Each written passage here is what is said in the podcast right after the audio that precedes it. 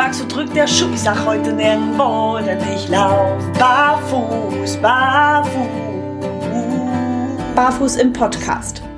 Gesund von Fuß bis Kopf. Mit den Barefoot Movement Coaches Yvonne Kort und Alexander Tock. Präsentiert von Go Free Concepts.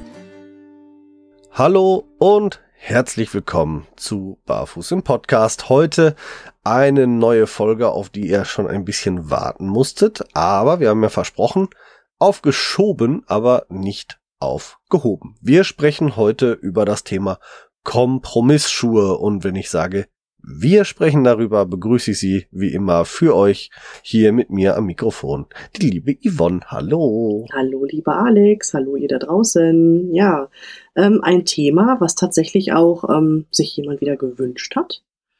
Ne, da sind wieder Hörer auf uns zugekommen, die haben gesagt, Mensch, Kerl, ne, ihr habt doch mal irgendwann dieses Wort Kompromissschuhe in die Hand genommen, äh, in den Mund genommen. Ähm, was ist denn das genau und ähm, lohnt es sich darüber mal ausführlicher zu sprechen? Und wir haben gesagt, oh ja, das lohnt sich definitiv. Da können wir bestimmt auch das ein oder andere Missverständnis aufklären, was da auch wieder auf dem Themengebiet herrscht. Ja, und da sind wir heute und reden einfach mal über die Kompromissschuhe. Genau. Ja, ähm, vom Prinzip her könnte man sagen, wir unterscheiden ähm, Schuhe in drei Kategorien, so was das so angeht. Ne? Also konventionelle Schuhe, Barfußschuhe oder Minimalschuhe, wie wir sie lieber nennen. Und genau in der Mitte dazwischen liegen die Kompromissschuhe. Ja. So. Vielleicht sollten wir erstmal aufklären, was sind denn nochmal Minimalschuhe? Damit wir den Schwenk kriegen. Was ist somit also auch das Zwischending zwischen konventionelle Schuhe und Kompromissschuhe. Konventionelle Schuhe, denke ich mal, ist klar. Alles das, was man Pi mal Daumen im Handel zu kaufen kriegt, also im herkömmlichen Handel zu kaufen kriegt. Ne, also sprich steif mit Absatz, ähm, mit nicht ausreichend Platz für Zehen und Co. Also mehr ein, ein modisches Objekt, aber nicht ein Werkzeug, so wie wir es ganz gerne hätten. Genau. Minimalschuhe bestechen vor allem durch drei Hauptkomponenten. Breite Zehenbox, Null Sprengung, also weder im Vorfuß noch in der Ferse eine Erhöhung und eine hohe Flexibilität. Das sind so die drei essentiellsten Punkte bei Barfußschuhen oder Minimalschuhen. Jetzt, je nachdem, wie man fragt, kommen noch so ein paar andere Punkte immer wieder dazu. Die drei sind auf jeden Fall die essentiellsten Punkte. Genau. Welche Punkte wären das noch? Also ich wüsste da jetzt diese Atmungsaktivität, die ist genau. bei vielen Menschen noch wichtig. Ja, kann's aber, ist aber ähm, ein Punkt, den der sehr herstellerspezifisch, herstellerspezifisch teilweise ist, weil ähm, äh, nicht alle Minimalschuhe sind jetzt hochgradig atmungsaktiv. Ne? Also gerade also die Atmungsaktivität ist ja sehr stark abhängig von den, von den Materialien. Und wenn ich jetzt zum Beispiel gucke, mein Sohnemann hat jetzt hier so ein, so ein ähm, Minimalschuh, der schon Richtung Gummistiefel geht, also ein Vivo, Vivo Barefoot Fulham heißt der. Der hat mit Atmungsaktivität nicht viel zu tun, ist aber trotzdem Barfußschuh. Von daher ist das so ein Punkt, den ich sehr vernachlässigt. Ähm, viele gehen noch auf das Thema ähm, Flexibilität mehr ein und ähm, erwähnen nochmal explizit, äh, dass es keine unterstützenden Elemente gibt für den Fuß, keine spezielle Haltelemente in, im Schaft, im äh, Sohle, Sohlenkomponenten, sonst irgendwas, die Pronationsstützen fehlt und also die dröseln das noch ein bisschen, bisschen detaillierter dann auf, was das angeht. Mhm. Ja gut, aber es ist für mich tatsächlich auch nochmal ein wichtiges Argument. Ne? Also für mich hat definitiv auch ein Minimalschuh kein Fußbett, ähm, beziehungsweise halt auch keine stützenden Elemente. Also da hast du recht, das ist ähm, doch ein Faktor, der auch, denke ich mal, mitentscheidend ist. Ne? Ja, aber für mich ähm, ist das äh, ein, ein, ein detailliertes Aufdröseln der Komponente dünne, flexible Sohle. Mhm, okay deswegen finde ich, also, ne, das sind so die drei Dachpunkte für mich immer. Alles andere ist für mich nur nochmal eine explizite Nennung von dem, was ich unter die, also ein Unterpunkt, würde ich jetzt mal sagen. Äh, okay. äh, wenn ich von einer dünnen, flexiblen Sohle spreche, dass ich in den zwei Millim zweieinhalb Millimeter Sohle kein Fußbett einarbeiten kann, sollte eigentlich jedem klar sein. Deswegen, ja, aber gut, man kann es nochmal explizit auflösen, äh, auf, aufdröseln so. Also, fassen wir kurz zusammen.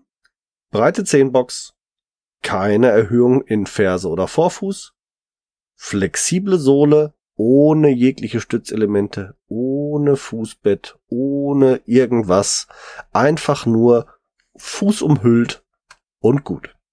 Das genau. ist ein genau. Barfußschuh oder Minimalschuh. So, genau, und so sollte es sein und so brauchen wir es auch oder unsere genau. Füße. Am besten merke ich mir das immer, weil es ja, weil der Begriff Barfußschuh, da kommen wir noch mal kurz drauf, der Begriff Barfußschuh ist ja nicht geschützt und es gibt immer wieder Schuhe, die als Barfußschuhe verkauft werden, die damit gar nichts zu tun haben. Die, ähm, da zieht man sich zurück auf die Komponente, diese Schuhe sind gut barfuß zu tragen, was ziemlicher Tinnef ist. Ähm, Deswegen lieber den Begriff Minimalschuhe, weil die Schuhe so minimal wie möglich in die Natur des Menschen beim Gehen eingreifen. Das ist ein toller Satz. Das ist ein toller Satz, den habe ich mir sehr schön irgendwann mal ausgedacht. schön, dass er dir gefällt. So, und damit schließen wir das jetzt mal ab, weil jetzt kommen wir nämlich zum Thema Kompromissschuh. Was ja. ist denn dann ein Kompromissschuh? Haha, ja, also ich würde sagen, ein Kompromiss ist immer etwas, was irgendwie doch von der Norm abweicht. Die Norm in dem Sinne jetzt natürlich, wir betrachten den Minimalschuh. Und davon ist jetzt ein Element, was nicht ganz so tolle ist. Also somit gehe ich einen Kompromiss ein, aber die anderen Faktoren sind stimmig. Genau. So kann man zusammenfassen. Ich sage auch, äh, also ein Zwitter zwischen konventionellem Schuh und Minimalschuh wobei die ähm, Punkte der Minimalschuhs überwiegen. So könnte man es ja sagen. Weil, ja. ich sag mal so, äh, wenn das Ding, ähm, es gibt ja auch konventionelle Schuhe mit einer flexiblen Sohle. Die haben trotzdem ein Fußbett drin, eine Fersensprengung und äh, eine enge Zehenbox. Würde ich nie als Beispiel. Ja, würde ich nie als Kompromissschuh bezeichnen. Ja. Ne? Würde ich auf gar keinen Fall tun. Äh, haben sie aber äh, mehr Komponenten vom Barfußschuh und jetzt nur eine Komponente vom konventionellen Schuh, dann ist das für mich ein Kompromissschuh. Mhm, okay. Also ein Element ist nicht stimmig. Genau. So, das ist das, wo ich immer sage, da kann ich damit leben, das als Kompromissschuh zu bezeichnen. Ähm, welche Komponente das ist, ist von Schuh zu Schuh unterschiedlich. Also von Kompromissschuh zu Kompromissschuh. Und welche Gewichtung man da reinlegt, ist für jeden so ein bisschen selbst überlassen. Also ich habe mich da mal in die eine oder andere Diskussion mit anderen Fachleuten ähm, verstricken lassen äh, zu dem Thema und ähm, der eine sagte, ja, also Fersensprengung geht für mich gar nicht. Äh, da kann ich eher mit einer schmalen Zehenbox leben als mit einer Fersensprengung. Und äh, mein, meine Auffassung ist ganz klar, ich kann eher mit einer leichten Fersensprengung leben, aber eine schmalen Zehenbox geht für mich gar nicht. Und ähm, äh, andere sagen, ja, Sohle muss ultra flexibel sein. Ähm, dann ist mir eigentlich auch alles andere fast schon egal. Oder äh, äh, Sohle kann auch ruhig ähm, steif wie ein Brett sein, äh, wenn die Zehenbox stimmt. Also tausend, tausend Möglichkeiten und so wirklich, man muss das für sich selber entscheiden finde ich. Also da gibt's jetzt auch nichts hundertprozentiges. Eine hundertprozent Lösung ist der Minimalschuh und wenn ich halt davon abweiche und sage, ich nehme eine Kompromisslösung, hm. dann muss ich für mich selber entscheiden, welchen Kompromiss gehe ich denn ein. Okay. Hm, sehe ich ein bisschen anders, weil ich denke, diese drei Elemente, die sind ja schon super wichtig für den Fuß. Ähm, klar, hast du recht, es ist Geschmackssache, ob ich jetzt sage, ich kann mit einer Sprengung leben. Aber ich habe sehr oft erlebt, ähm, im Rahmen des Podcasts haben wir ja Schuhe getestet. Also eigentlich ausschließlich Minimalschuhe haben wir getestet. Mhm. Aber für mich waren da doch tatsächlich viele Kompromissschuhe dabei. Namhafte Hersteller, die tatsächlich von der Sohle her nicht so flexibel waren, wie ich es mir jetzt unter einem Minimalschuh vorstelle hm. wo die Zehenbox tatsächlich auch nicht gerade geschnitten war, sondern trotzdem noch äh, schräg geschnitten, sodass der Zeh weggedrückt wird. Oder auch tatsächlich, wo, ähm, ja, die Hersteller sagen immer, das wäre ähm, technisch nicht anders möglich, aber wo eine Vorfußsprengung auch tatsächlich da war. Hm. Aber bei allen drei Kategorien würde ich tatsächlich dann immer von einem Kompromissschuh reden. Ja, ähm, wenn wir jetzt tatsächlich sagen, eine ein A-förmiger Schnitt macht den Schuh zum Kompromissschuh, dann würden wir sehr viele Hersteller gerade aus dem Bereich Minimalschuhe rausschmeißen. Ähm, da würde ich tatsächlich nicht mitgehen. Ähm, ein A-förmiger Schnitt heißt ja nicht automatisch, es ist eine enge Zehenbox. Also nee, du kannst ja, du kannst ja auch eine breite Zehenbox trotz des A-förmigen Schnittes haben. Mhm. Und deswegen ähm, würde ich würde ich alleine deswegen, dass dass der Schuh A-förmig oder trapezförmig gearbeitet ist, ähm, nicht automatisch einen Kompromissschuh daraus machen. Hm, doch, ich schon. Weil ich, ich sehe das so, was mein Fuß ungesund verformt, ist für mich nicht im Sinne eines Minimalschuhs. Ja, ähm, auch gut. Kannst du das von dieser Formgebung trapezförmig abschließend alleine abhängig machen? Nein. Warum nicht? Ähm, wenn ich jetzt zum Beispiel mir anschaue, ähm, ich glaube, es ist Ahinsa, wenn ich es gerade nicht richtig. Äh, bitte seid, seid gnädig mit mir, ähm, wenn ich mich jetzt vertue. Aber es gibt diverse Marken, und ich meine, Ahinsa hat da eine sehr ausgeprägte Formgebung, was das angeht. Die sind trapezförmig abgeschlossen, sind aber in der Zehenbox dermaßen breit, dass wenn vom Prinzip her sieht es aus, als wenn der Fuß nach innen geneigt wäre, also zueinander ausgebuchtet. Verständlich? Nee. Also nicht ein gerade gearbeiteter Halluxbereich, sondern nochmal eine Auswölbung. Ach, das meinst du, okay. In, ne, so, dass, dass der ähm, große C halt viel Platz bekommt, trotzdem sind sie vorne trapezförmig gearbeitet. Da würde ich niemals sagen, dass die trapezförmige Verarbeitung dieses Schuhs tatsächlich einen negativen Einfluss auf den Halluxwinkel hat. Ja, okay, da hast du recht. Ja, und das ist halt der entscheidende Faktor. Ab wann ist ein Schuh so geschnitten, dass er gegen meinen Fuß arbeitet. Genau. Na? Und wenn dieser Faktor wegfällt, dass wirklich dieser Schuh gegen meinen Fuß arbeitet, dann ist es für mich ein Kompromiss bis hin tatsächlich ganz raus aus der Riege. Hm. Gut, äh, dann, das ist dann ähm, aber für dich persönlich nicht allgemein. Also da sprechen wir wieder über das Thema Passform. Ne? Wie passt der Schuh zum Fuß? Ähm, da, da so gesehen, ähm, müsste man jetzt zum Beispiel hergehen. Wir beide sind Breitfüßer. Nehmen wir jetzt eine Schmalfüßermarke wie Leguano, wie Wildling.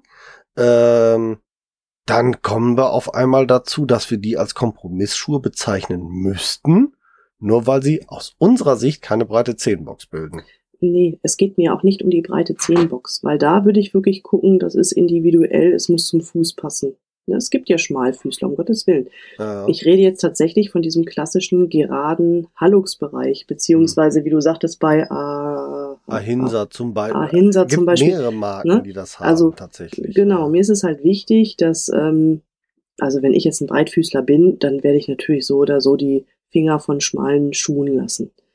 Ne? Aber wenn ich jetzt ein Schmalfüßer bin, dann kann ich natürlich mir angucken, okay, passt das zu meinem Fuß. Aber es gibt trotzdem ähm, sehr namhafte Marken, die es tatsächlich nicht hinkriegen, den Hallux-Bereich so zu haben, dass auch tatsächlich, egal ob breit oder schmaler Fuß, da jeder Fuß reinpasst.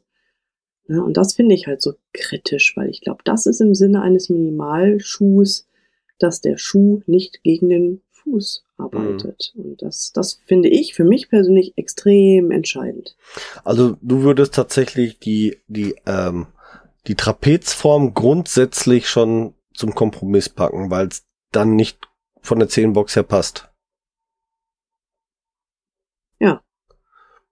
Ja, oder? Kann, Warte. Nee, kann, kann ich, nee, kann ich nicht äh, mitgehen. Äh, Sorry. Also Trapez, ne? Einmal gerade zum Verständnis ist ja, das. A-Form, genau. A-Form, A-Form, Trapezform ist wirklich das gleiche. Ja. Okay, egal ja, ob so rum ist.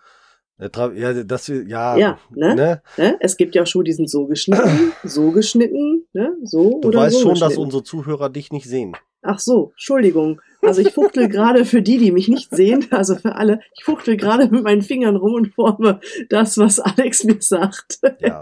Also wenn wir, wenn wir vom trapezförmigen Schnitt, wir hatten ja äh, beim Thema Socken, hatten wir über den trapezförmigen Abfl Abschluss ja gesprochen. Da geht's schon darum, dass das schmale Ende dann nach vorne, ne? Nicht das schmale genau. nach hinten. und genau. vorne breiter ja, doch, werden. Doch, doch, doch, dann ist das so, dann ist das so, weil ich, ich denke, es gibt keinen Fuß, außer jetzt ein extremer Schmalfuß, sag mm. ich mhm. mal, der mit einer Trapezform klarkommt. Gehe ich nicht mit, äh, einfach aufgrund Weil? der Tatsache, dass der, dass der trapezförmige Schnitt dann auch zu berücksichtigen ist bei, bei der Gesamtpassform des Schuhs. Ist der Schuh breit genug für mich und bietet äh, im Längenverhältnis die Möglichkeit, gerade über, wenn wir über das Thema 12 Millimeter äh, sprechen, ähm, die Möglichkeit, dass mein C sich in dem Schuh befindet, ohne dass es zu einer Beeinträchtigung durch die Trapezform kommt. Also der, der C da gerade drin liegen kann. Dann mhm. ist alleine die Tatsache, dass der Schuh trapezförmig abschließt, ja, ja kein Kompromiss. Nee. Und wo, wo willst du jetzt die Grenze ziehen? Weil das ist dann individuell. Passt mein Schuh in mhm. der Fuß in der Länge nicht rein, so dass es zur, zum, zum, ähm, dazu kommt, ne? Mhm. Also das finde ich, finde ich halt wirklich schwierig. Ne? Also die 10 Box ist für mich tatsächlich das Essentiellste mhm. äh, in, in dem Bereich. Also da bin ich völlig bei dir. Ich finde, das ist das, das Wichtigste. Und da achte ich auch am meisten drauf. Also ich habe auch ähm, Kompromissschuhe hier für meine Kinder, vor allem für meine Kinder ähm, greifen wir da je nachdem nach Funktion, sage ich jetzt mal, auf Kompromissschuhe zurück. Aber das Essentiellste, worauf ich immer achte, ist das Thema Zehenbox. Dass die Zehen nicht eingequetscht werden. Und da muss ich manchmal leider auch mit einem trapezförmigen Abschluss ähm, leben. Aber der ist dann so gearbeitet, dass er den, den ähm, Großzehenwinkel der Kinder nicht beeinträchtigt ja, also für mich ist es halt entscheidend tatsächlich, dass der Schuh irgendwie nicht meinen Hallux verformt, ne? Also entweder den Hallux, also den Groß-C oder halt den Klein-C, je nachdem von welcher Richtung äh, der Schuh drücken könnte. Ähm, Ob es die breite Zehenbox tatsächlich ausreichend zulässt oder die Schuhform eine besondere Rolle spielt, das muss man tatsächlich individuell gucken. Ne, es gibt ja auch verschiedene Fußformen, zum Beispiel jetzt einfach mal, wo der Groß-C kleiner ist als der Zeige-C. Klar, da hast du natürlich bei einer gewissen Schuhform ne, noch mehr Freiraum als jemand, der einen äh, sehr dominanten großen C hat. Aber so genau, aber genau das meine ich. Also für mich ja. ist ein Kompromissschuh ab dann ein Kompromissschuh, wenn er tatsächlich irgendwie wo im Zehenbereich mich irgendwie komprimiert oder in der Form beeinflusst. Ne? Okay. Hm ja, ist halt Gut. schwierig, wie soll man das ausdrücken, ne? Also, ja, also nicht das, nur die das, Zehenbox, halt auch die ähm, Schuhform. Ja. Das ähm, spielt jetzt tatsächlich auch eine sehr individuelle Komponente runter, finde ich. Mhm. Wenn man sagt, okay, es, ich mache das abhängig von meiner Zehenbox. Ähm, oder wie die Zehenbox für mich halt arbeitet oder ist. Ähm, ja. Ja. Können, ja, wir, können wir so stehen lassen, sage ich mal. Ne? Man kann jetzt nicht jeden Schuh verteufeln äh, ne, oder halt aus dem Minimalbereich rausnehmen. Klar, man muss halt, das ist wirklich eine individuelle Sache, ab wann ist für mich ein Schuh oder ein Minimalschuh ein Kompromissschuh. Genau. Ne, ähm, klar, gebranntes ja. Kind. Ich hatte nun mal schon mal Hallux Valgus Probleme und für mich ist das okay. natürlich wahrscheinlich auch der wichtigste Faktor deswegen. Ja. Ne? Also tatsächlich ist das für mich auch der wichtigste Faktor, weil ich da tatsächlich auch die größten Gefahren sehe, ähm, dass es zu Fehlstellungen halt kommt oder zu Problematiken kommt. Ähm, aber, und die Argumentation habe ich auch schon gehört, ähm, Thema Fersensprengung. Äh, der Fuß hat eine breite Zehenbox, ist hochflexibel, hat aber eine Fersensprengung. Kann ich damit leben oder kann ich damit nicht leben? Hm. Ich sage, ja, wenn sie nicht zu extrem ist, kann ich damit leben, insbesondere wenn es nur kurzfristig genutzt wird.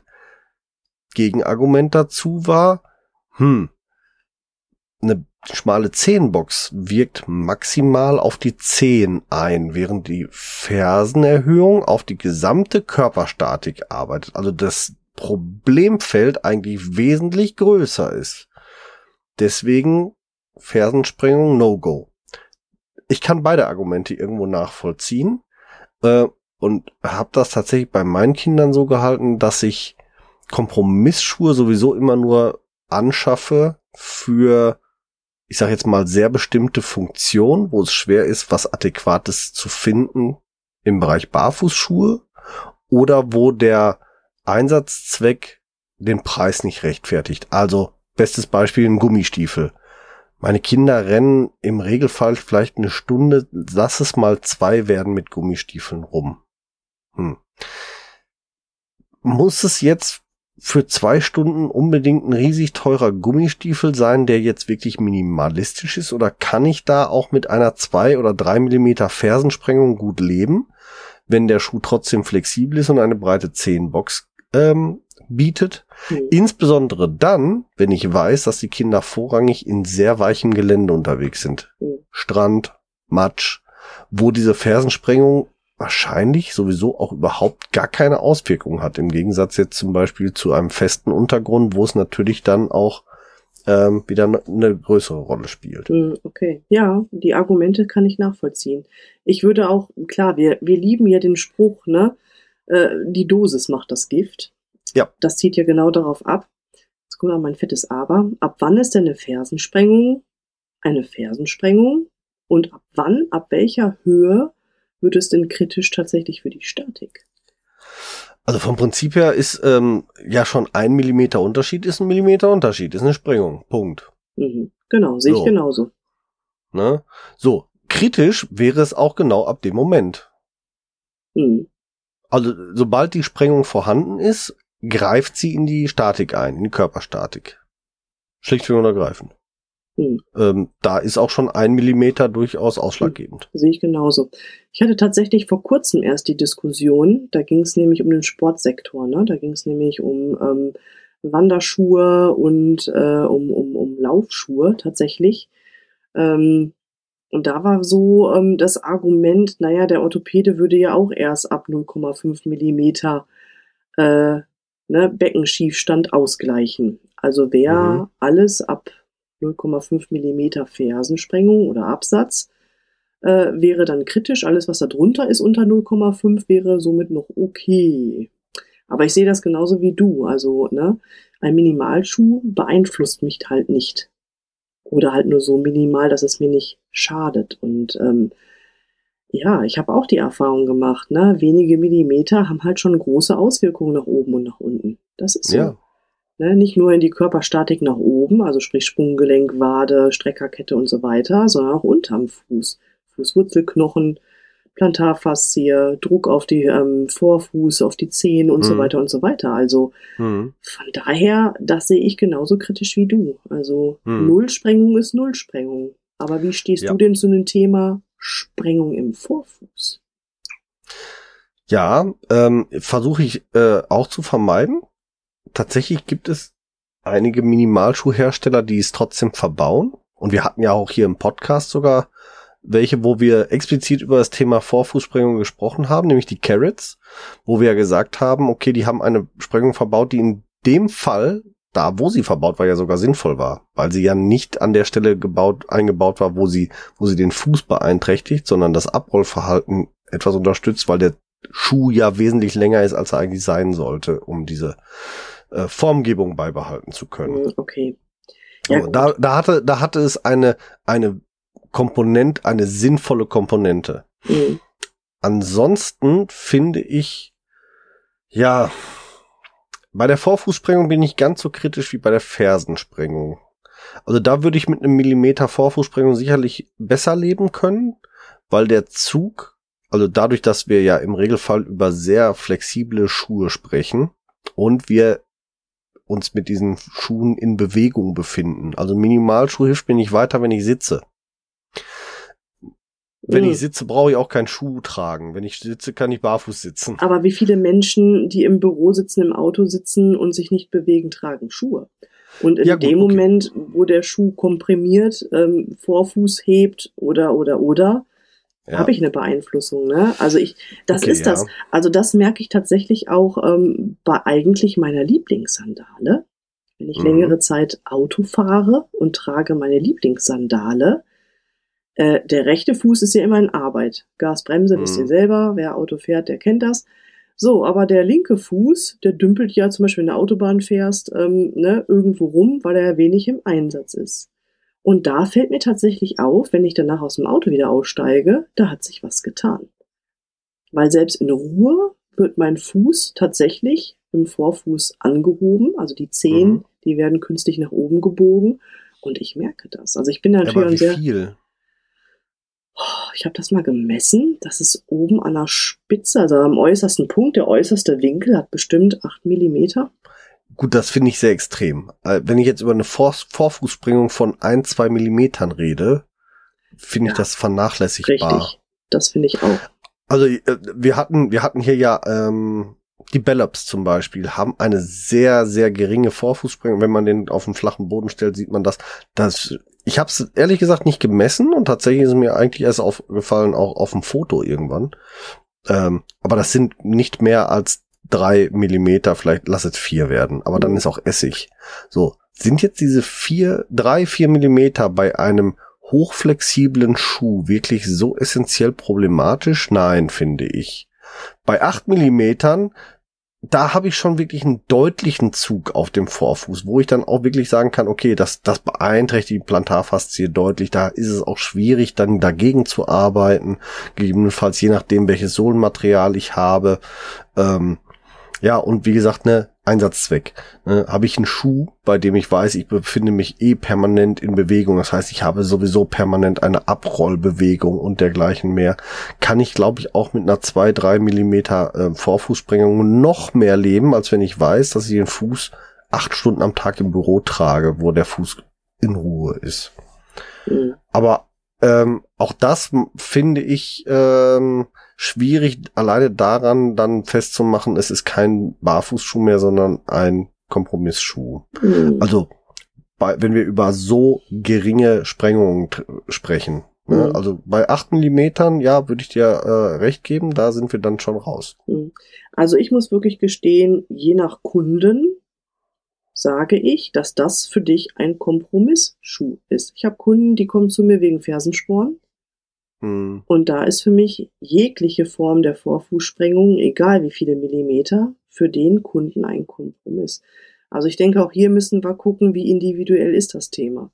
Habe ich ja. hier einen gesunden Fuß, der nie Probleme hatte mit äh, Plantarfasziitis oder Fersensporn, ja, oder auch Hallux valgus, kann auch empfindlich darauf reagieren mit einer Vorfußsprengung ähm, dann würde ich sagen, okay, der Schuh ist flexibel genug in sämtliche Richtungen bitte. Ne? Also nicht nur mhm. einknicken in der Mitte, sondern auch in der Torsion, also sprich äh, in der Quer. Ähm, ähm, Richtung auch flexibel, dann ist das vielleicht zu vernachlässigen, dann würde ich es auch nicht Kompromissschuh schimpfen. Aber ich habe Hersteller in der Hand gehabt, da hätte ich es einfach nicht erwartet. Da ist die Sohle tatsächlich relativ steif mhm. und trotzdem hast du da ähm, doch eine relativ hohe äh, äh, Vorfußsprengung. Und mhm. ja gut, wir haben ja eh die ganze Zeit Markennennung. Das sind dann tatsächlich solche Marken, tatsächlich wie Vivo Barefoot, ne? Oder auch tatsächlich auch ein Schuh von Xero. So, und dann denke mhm. ich mir auch, okay, das passt nicht zusammen. Also das ist weder multiflexibel noch eine Nullsprengung. Ne? Mhm. Finde ich nicht, ja. nicht, nicht wirklich richtig. Ja man, also ihr merkt da draußen, es ist, ähm, ist schwierig tatsächlich da jetzt eine völlige Abgrenzung äh, zu finden, weshalb, glaube ich, der Begriff Kompromissschuh auch wirklich ist eigentlich auf den Nagel, äh, wie, wie, wie ähm, der Hammer auf den Nagelkopf trifft. Ähm, und es ist tatsächlich sehr individuell. Mhm, ist es.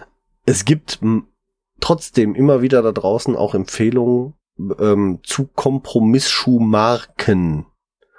Ähm, da geht's dann tatsächlich darum, dass diese Schuhe relativ bekannt sind, dass sie grundsätzlich irgendeine Komponente nicht haben.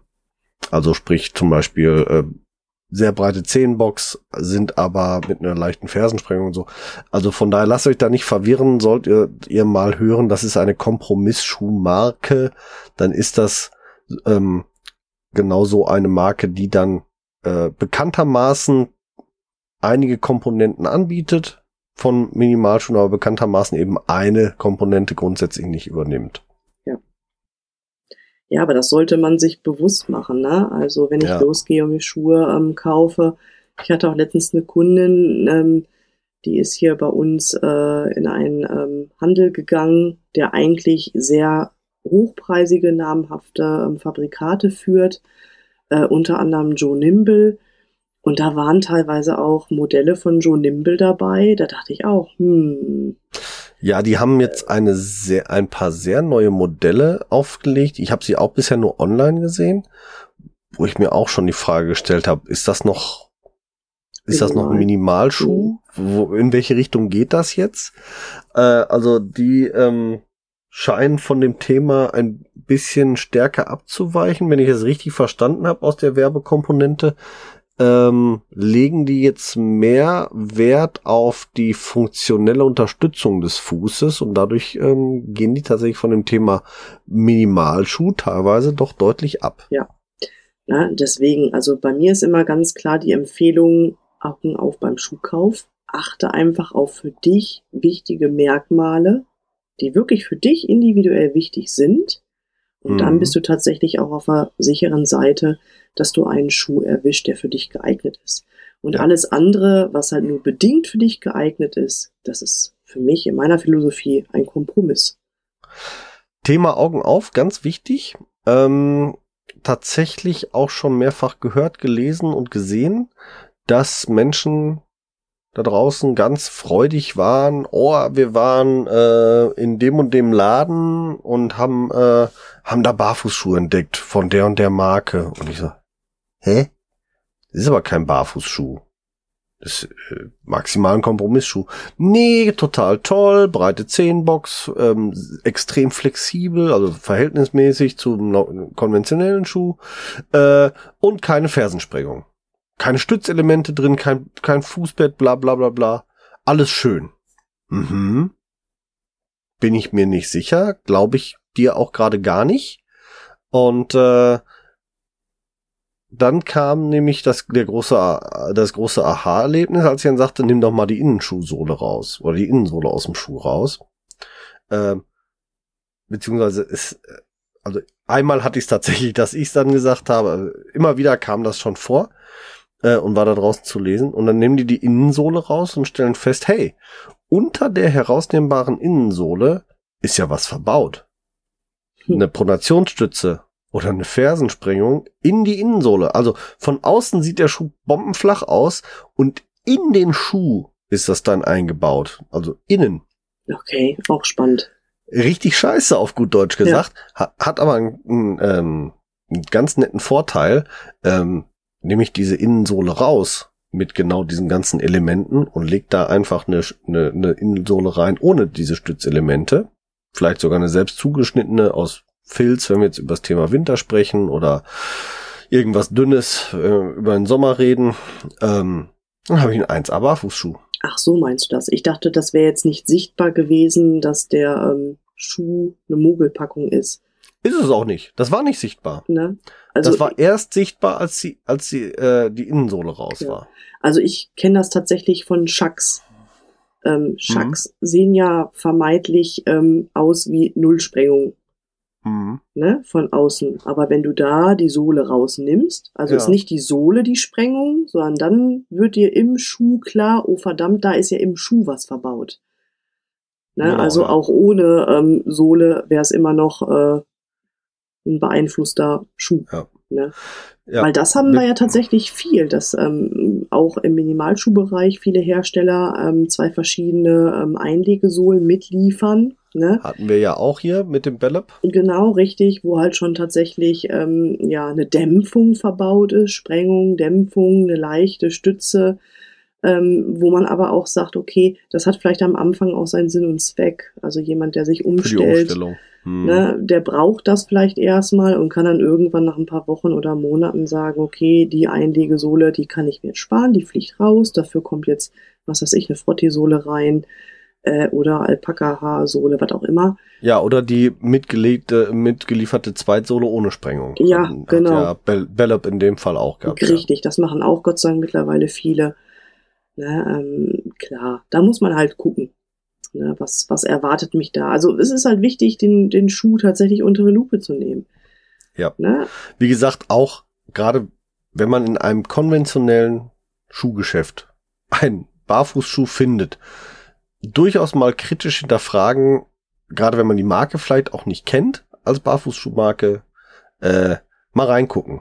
Äh, was ist drin verbaut? Also das ist wirklich ähm, schon, schon bei mehreren, dass sie dann so eine äh, Pronationsstütze dann in die eingelegte Sohle oder eben halt auch eine Fersensprengung in die eingelegte Sohle einbauen oder unten dran wie so einen kleinen Gummikeil äh, dann dran gebaut haben.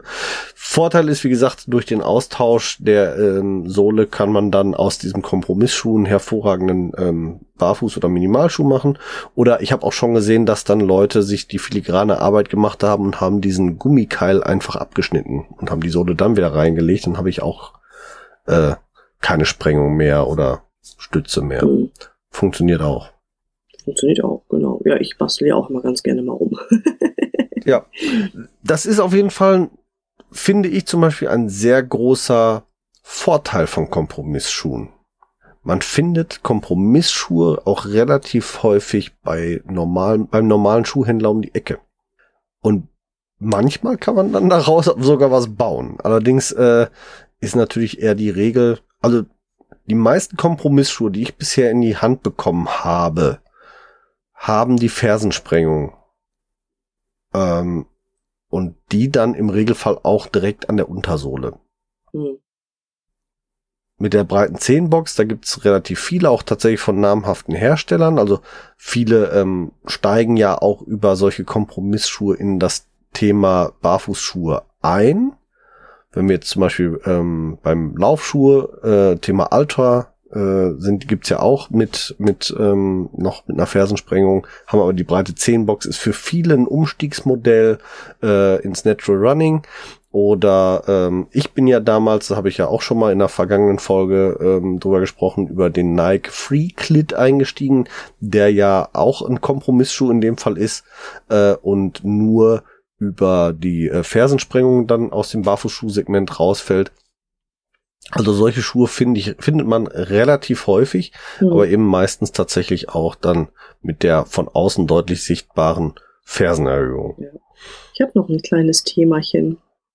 Und oh, zwar oh, oh. begegnet mir im Laufsport sehr oft die Frage, was ist denn ein Neutralschuh? Weißt du's?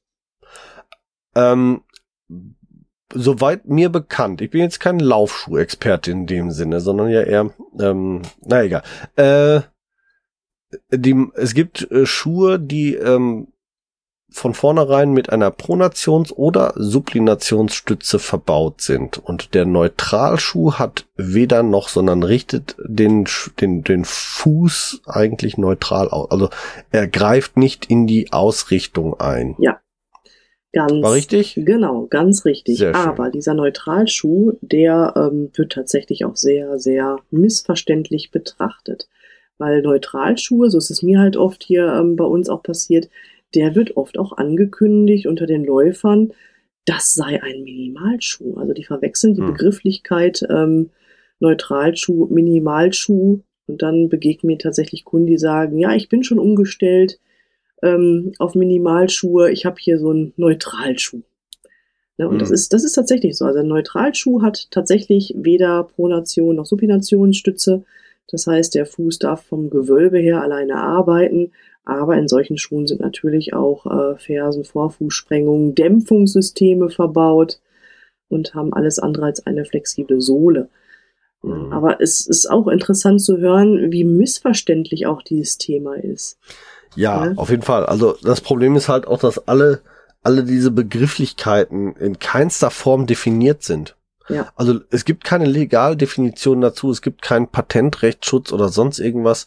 Ähm, äh, da macht jeder sein, sein eigenen, eigenes Ding mit. Ähm,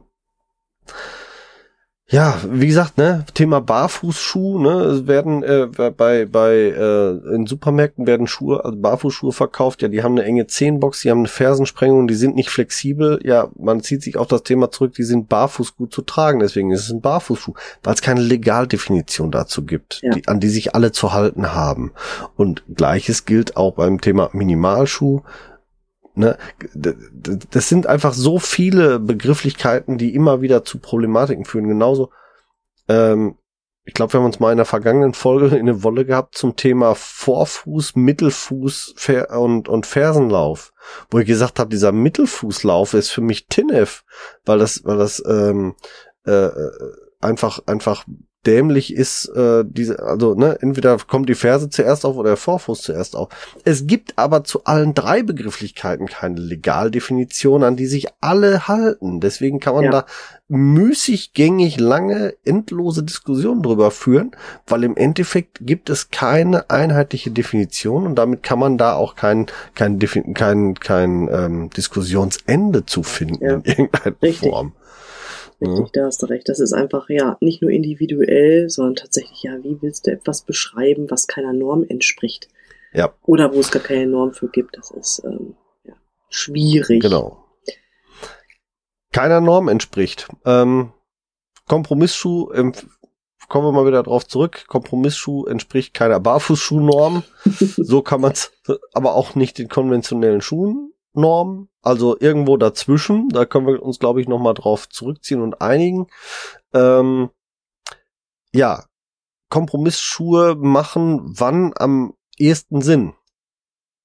Also verwendest du Kompromissschuhe? Und jetzt kommen wir nicht mit, ja, deine Vivo Barefoots haben ja eine artförmige, ne, und deswegen sind sie Kompromissschuhe. Nein, ich meine jetzt wirklich einen absolut klassischen Kompromissschuh, wo wirklich eine Fersensprengung dran ist, wo äh, eine viel zu schmale Zähne. Hast du sowas Nein. im Einsatz? Nein, absolut nicht. Würde ich mir auch okay. nicht anschaffen, ähm, weil, wie du schon sagtest, es gibt viele namhafte Hersteller, die ich habe. Da finde ich schon, das ist ein Kompromissschuh, ne? wie wie Barefoot und ähm, Xero. Ähm, und noch mehr Kompromisse würde ich einfach nicht eingehen. Deswegen besitze ich sowas auch nicht. Ja, also ich habe tatsächlich auch für mich einen einzelnen Kompromissschuh hier. Es ist ein Gummistiefel. Ähm, den, äh, nee, ach gut, so gesehen habe ich zwei. ich habe äh, ein paar Gummistiefel hier und eine Warthose. Eine Warthose ist ja diese Anglerbuchsen, die wirklich bis zum äh, bis zur Brustwarze wasserdicht sind. Äh, so eine Dinger habe ich hier, ähm, damit ich, weil meine, wir haben sowas gekauft für meine Kinder und äh, damit ich mit denen zusammen einfach in das Wasser gehen kann, äh, habe ich mir auch so ein Ding gekauft. So und an den beiden Schuhen, also sowohl an dem normalen Gummistiefel als auch an der Warthose, äh, sind Gott sei Dank relativ breite Zehenboxen dran. Ich sage jetzt relativ, weil sie sind zwar schmaler als mein Fuß, aber sind trotzdem noch sehr breit. Also sie erreichen ähm, mehr als zehn Zentimeter. Äh, haben aber eine Fersensprengung. Beide das ist der Kompromiss, den ich da auch eingegangen bin. Gleiches gilt übrigens für die Gummistiefel meiner Kinder, äh, weil wir sie, wie gesagt, vorrangig einsetzen in relativ kurzen Zeitperioden. Also wir sprechen so von ein bis zwei Stunden die Woche. Ähm, lass es mal vier werden, wenn du wirklich eine verregnete Woche hast oder so. Und dann nutzen wir sie vorrangig in weichen Untergründen. Also wirklich durch die, durch den Matsch oder äh, am Strand. Äh, jetzt hier äh, Herbsturlaub, Ostsee, dann haben wir in der Ostsee gestanden. So, da ist der Untergrund, der Sand, der Matsch, der ist so weich, dass die, diese Fersensprengung quasi im Untergrund verschwindet und damit ja im Endeffekt Tinnef ist. Deswegen ähm, gehe ich da diesen Kompromiss ein. Ja und äh, ansonsten tragen bis auf einen weiteren Schuh meine Kinder nur Minimalschuhe äh, einen weiteren Schuh gibt's noch, aber der ist nicht mal Kompromiss, sondern ist halt konventionell. Der ist funktionell. Mein Sohn trägt normale Fußballschuhe. Hm, ja, okay. Da gibt es halt auf dem Markt noch nicht wirklich was, ne? Noch nicht wirklich. Es gibt ähm, breitere und schmalere Modelle, gar keine Frage. Äh, die meisten Fußballschuhe sind tatsächlich von vornherein ohne Fersensprengung. Also von daher sind sie schon relativ nah dran an Kompromiss aber eben nicht nah genug, so dass ich sage, das ist ein konventioneller Fußballschuh, den er trägt. Und ich hoffe, dass irgendwann mal auch in dem Segment was kaufbar ist. In der Entwicklung ist das, weiß ich, habe ich schon gesehen. Bei Instagram sind zwei Marken oder zwei Hersteller äh, sind gerade in der Entwicklung. Ich äh, hoffe, dass es nicht mehr lange dauert. Ich würde mich sehr darüber freuen, wenn es auch in dem Bereich mal endlich was gäbe. Jo definitiv. Ja, gerade im Sportbereich finde ich das auch so, so, so, so, so, so wichtig. Ja. ja. Gut. gerade im Sportbereich sind manchmal eben auch Kompromisse notwendig. Mhm. Schlittschuhe ja. bei mir. Okay, ist Schlittschuh ist im Prinzip mein Kompromissschuh. Echt? Ich habe Eishockeystiefel. okay. Ich, ja, ich habe Eishockey gespielt, von daher da kann ich mich nicht von trennen. Okay. Ähm, und die sind definitiv zu schmal für meine Füße. Das ist so. Ja. Gut, ja. Also einige ähm, habe ich da draußen auch schon mal gehört, äh, Kompromissschuhe für gezielte Einsatzzwecke, Reitstiefel zum Beispiel relativ häufig auch in den Diskussionen, ähm, was, äh, was tragen eure Kinder beim Reiten oder was tragt ihr selber beim Reiten. Ganz oft werden da Kompromissschuhe tatsächlich empfohlen, einfach weil es dann für die Funktion irgendwo auch sinnvoll ist. Thema Fersenabsatz. Ähm, wenn ich auf dem Pferd sitze und äh, hänge im Steigbügel, damit ich nie rausrutsche und solche Geschichten. Äh, ja, im Endeffekt ziehen wir uns ein bisschen nochmal, was das angeht, auf das Thema zurück. Die Dosis macht das Gift und wenn ich einen genau. Schuh nur zwei Stunden die Woche trage, dann kann ich auch mit einem Kompromissschuh sehr, sehr gut leben und damit schließen wir nochmal mit einer kurzen Zusammenfassung ab. Ein Kompromissschuh ist ein Schuh, der mehr Barfußschuh ist als konventioneller Schuh, aber eben kein vollwertiger Barfußschuh, weil eine Komponente des Barfußschuhs eben nicht erfüllt wurde. Genau. Habe ich das so richtig zusammengefasst? Yes, dich? hast du. Yes, I will. ähm, damit, liebe Freunde des gesprochenen Wortes, sind wir für heute fertig. Wir hören uns zur letzten Folge diesen Jahr, dieses Jahres wieder am 15. Dezember und äh, hoffen, dass dann auch es langsam Richtung Frost und Eis geht, denn dann kommt das Thema Verletzungen durch Erfrierung. Wir sprechen über das Thema Erfrierungen. Ähm, warum? Weil, Alex davon ein Lied von singen kann. Ja, genau. Erstens, weil es mir passiert ist tatsächlich.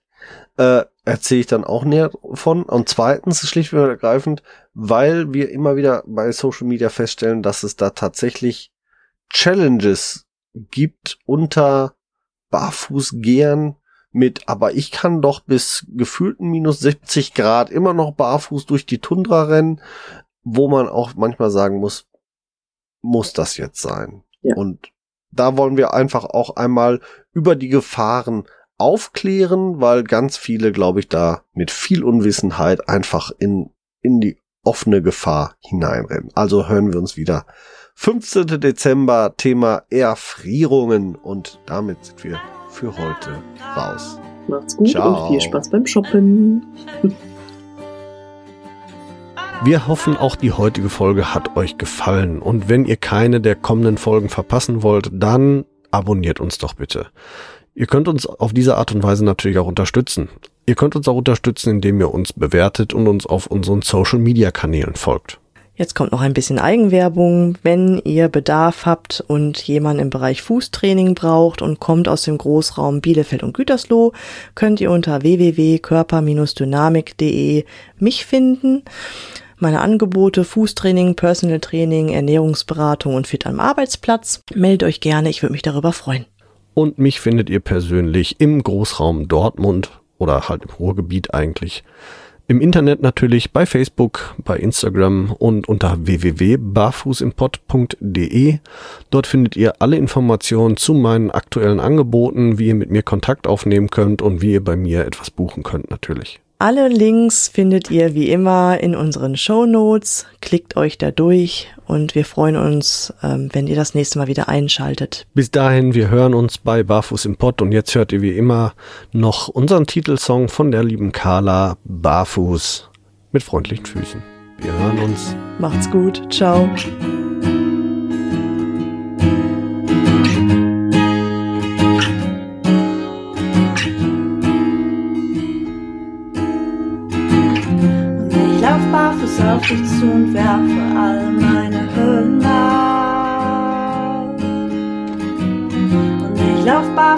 Dich zu und werfe alle meine Hürden ab.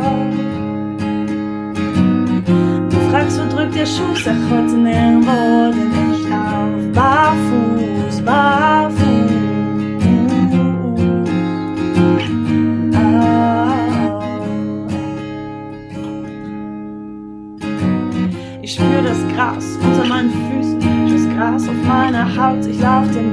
ich lauf ihn hoch hinauf. Die Schuhe aus, ich hab die Zeile weggebrochen. Fühl mich frei, ich fühl mich gut, fühl mich neu geboren. Ich atme ein, ich atme aus. Bin frei, ich schrei, ich lauf, hör hinauf. Lass alles raus, ich fühl mich gut. Nichts kneift mir, alles passt. Steh fest, spür jede Pore meiner Haut. Ich lauf den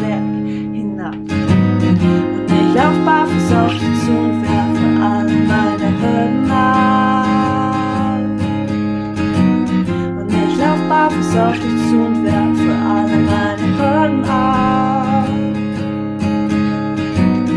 Du fragst, wo drückt der Schuh? Sag heute nirgendwo, denn ich lauf barfuß, barfuß.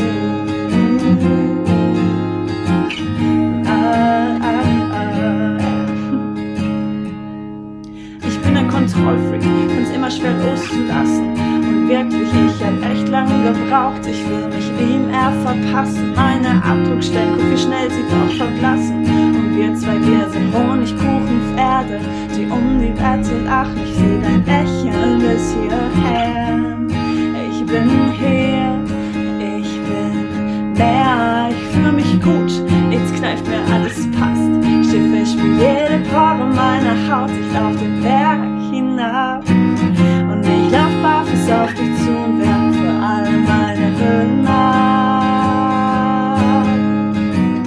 Und ich lauf barfuß auf dich zu und werfe alle meine Hürden ab. Du fragst, wo drückt der Schuh, sag heute nirgendwo, denn ich lauf barfuß.